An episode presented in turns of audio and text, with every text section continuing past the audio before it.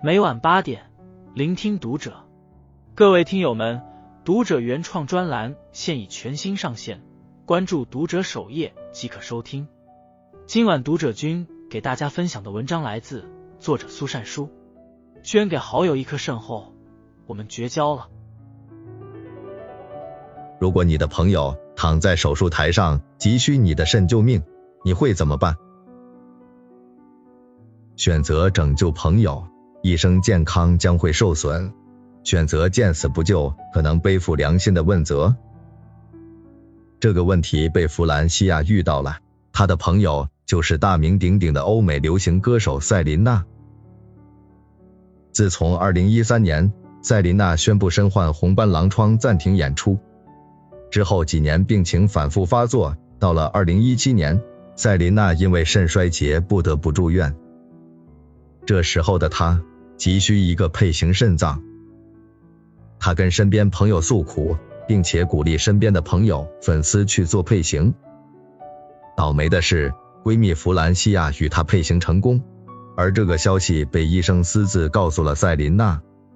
弗兰西亚知道这个消息，就是被赛琳娜兴高采烈的电话通知：“我们配型成功了，赶紧来做手术吧。”弗兰西亚还没有时间思考要不要捐肾，就已经被架上了道德的高地。就这样，他被舆论裹挟着上了手术台，有了当时非常动人的一幕。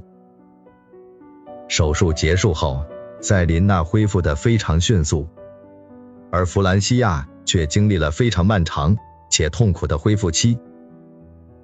捐肾对他的身体影响是显而易见的。他的身体免疫力大大降低，无法做激烈的运动，也不得不失去不少戏约。对于这样的结果，赛琳娜并没有过多补偿。弗兰西亚的母亲在采访时表示，弗兰西亚在这次手术中没有得到任何利益，唯一得到的利益就是他和赛琳娜的友谊，得到的只有爱。前几天。赛琳娜在采访中公开宣布，自己唯一的圈内好友是梅梅。弗兰西亚看到这样的结果，在赛琳娜的社交网站上评论“真有趣”，便取关了她。对于这一举动，赛琳娜并不在意，甚至内含了一句：“对不起，我没有提到我认识的每一个人。”弗兰西亚虽是不太火的演员，但也是圈内人。被自己捐过肾的人这样对待，弗兰西亚取关的那一刻，应该感到很心寒吧？赛琳娜的忘恩负义和弗兰西亚的伤心失望，都印证了中国的一句古语：大恩如大仇，施恩的人得不到回报，心生怨怼；受恩的人无以为报，恼羞成怒。千万不要随便施恩于人，大恩很珍贵，且行且谨慎。交浅恩深是一场灾难，不要轻易施大恩于人。交浅恩深有时是一场灾难。唐朝曾有个岭南节度使，名叫李勉，他任开封卫一职时，曾救过一名囚犯。这名囚犯身犯重罪，原本按律当斩，但是李勉觉得这个囚犯面相英武。身材魁梧，想他是个豪杰，杀掉实在可惜，就悄悄把他放了。很久之后，李勉结束自己的仕途，到各处游历，途经河北时，又再次遇到了这位当初放过的囚犯。囚犯改头换面，做了生意，成了老板。再见到当年的救命恩人，不仅热情款待了李勉，还跟妻子商量。要报答他的不杀之恩。妻子说：“给他一千匹马，行吗？”囚犯说：“不行，一千匹马报答不了救命之恩。”妻子又问：“两千匹呢？”囚犯摇摇头说：“还是不够。”妻子盘算了一下，说：“如果是这样，不如杀掉他，也就不欠他人情了。”两人一拍即合，准备杀了李勉。幸亏李勉得到仆人的告密，提前逃走才躲过一劫，否则自己的性命就会断送在自己对囚犯发的一场大恩里。这个故事听起来让人浑身冷汗，为什么救人一命反倒差点因此丢了性命？原因不过是人性也有晦暗的一面。举语刀里有这样一句话：自古恩义是最难承受的。当一个人接受超过回报能力的恩惠时，很容易就会陷入巨大的亏欠感中。当面对一个无以为报的人时，人性中的亏欠感就会让人生出恨意。唯一让亏欠感消失的办法，就是让这个人消失。所以，有人因施大恩身陷险境，有人因受大恩剑走偏锋。太过善良，喂养别人的欲望。自媒体人会超讲过这样一个故事：有个人在县城里有一套空置的小房子，老家刚好有个亲戚来城里打工，出于好心，他就把这套房子租给了这位亲戚。体恤亲戚难处，工资也不高，就把他的房租免了。这套房子被亲戚一家人住了很多年，从来没提搬出去。等到房子的主人生活突逢变故，想要卖掉房子去跟他商量，这个房子要被卖掉了，你要准备搬走了。亲戚得了这么多年好处，突然有一天被拿走，一夜之间翻脸不认人。你是不是想赶我们走？这个房子我们住了这么久。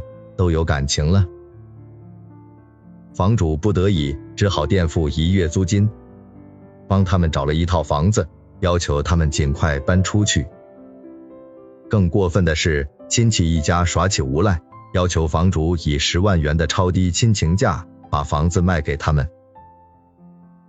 房主欲哭无泪，肠子都悔青了。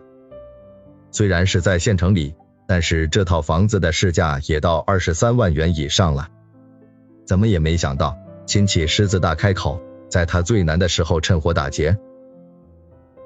双方谈崩之后，亲戚一家破口大骂：“你们这是要把人赶尽杀绝啊！为了钱，连亲戚也不认；为了钱，连心都黑了。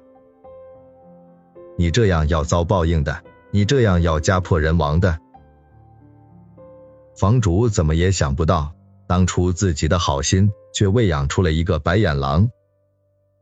人心不足蛇吞象，人的欲望好似无底洞，付出再多也填不满。菜根谭里有句话说得好：“恩宜自淡而浓，先浓后淡者，人忘其惠。”生米养恩人，斗米养仇人。无度的善心不仅会让双方陷入恩怨情仇的漩涡。到最后，自己也会被撕咬的遍体鳞伤。施恩莫记，受恩莫忘。民国时期，有一位大户人家知道局势危急，自己时日无多，于是决定遣散家人，召集亲眷过来分家产。钱分完后，家主又打开了家里的保险柜，里面放的都是别人的欠条，每张欠条的金额至少五千美金。当着全家所有人的面，家主让人把所有的欠条放进火盆里烧掉。家里人既心疼又诧异，问他现在正是缺钱的时候，欠条都烧了，怎么把钱要回来？家主说了一句话，所有人都沉默了。现在是乱世，欠钱的人流落四方，生死未卜，你们上哪儿找？再者说，能够记着我的好的人，即使没有欠条，见到你们落难，也会伸手帮一把。我最担心的是，不记得我的好的人，就算他是欠了最多钱的那个人，你们找到他，不但要不回钱，反而可能引来杀身之祸。事实证明，这位家主的做法是正确的。这家的孩子平安度过了这次危难。后来都过得丰裕充足。当你决定要帮助一个人，就要做好收不到回报的准备，这叫施恩不济。如果你非要对方同等回报，那就一定要在帮忙前想清楚。若是对方无法偿还，不管最后怎么交往，都会在你心里引起不平衡，这段关系也会离破灭不远。齐白石刚到北京的时候，没有太多名气，自己的画风也不为人肯定，收入不稳定，经常过着有上顿没下顿的生活。有一次，齐白石去参加一次聚会，到场的都是艺术名流，齐白石身在其中，非常局促，想赶紧结束聚会离开。梅兰芳到场后。一眼看到了角落里的齐白石，于是把他带在自己身边，逢人就做引荐。后来，齐白石逐渐在艺术界站稳了脚跟，作品的价格越来越高，名气也越来越大。他没有因此忘了当初梅兰芳的扶持，专门画了一幅《雪中送炭图》赠与梅兰芳，以答谢当初引荐的恩情。曾国藩说过：“小人专忘人恩，恩过不感；君子不受人恩，受则难忘。把恩情留给对的人，才是一场善意的双向奔赴。帮与不帮都是己事，与人无关。施恩是一种高贵的品质，帮与不帮都应出于自愿，而不应该被别人道德绑架。”无论是谁都没有权利以任何原因强迫一个人做自己不愿意做的事。帮人是情分，不帮是本分。小恩小惠无可厚非，大善大恩必须谨慎。除了自己的父母、伴侣、子女，不要轻易施大恩于人，不要轻易测试人性。人性有时候转瞬即变。可盼别人搭救的感激是真实的，转身想甩掉受恩后的自卑也是存在的。做人既要有慈悲心肠，也要有如炬慧眼；既要有善意慈心，也要有雷霆手段。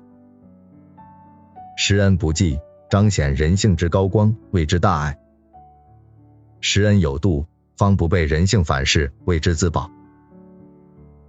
你的善意很贵。不该被随意浪费，把好意留给需要的人，这个世间将会是更美好的人间。关注读者，感恩遇见，听友们，我们下期见。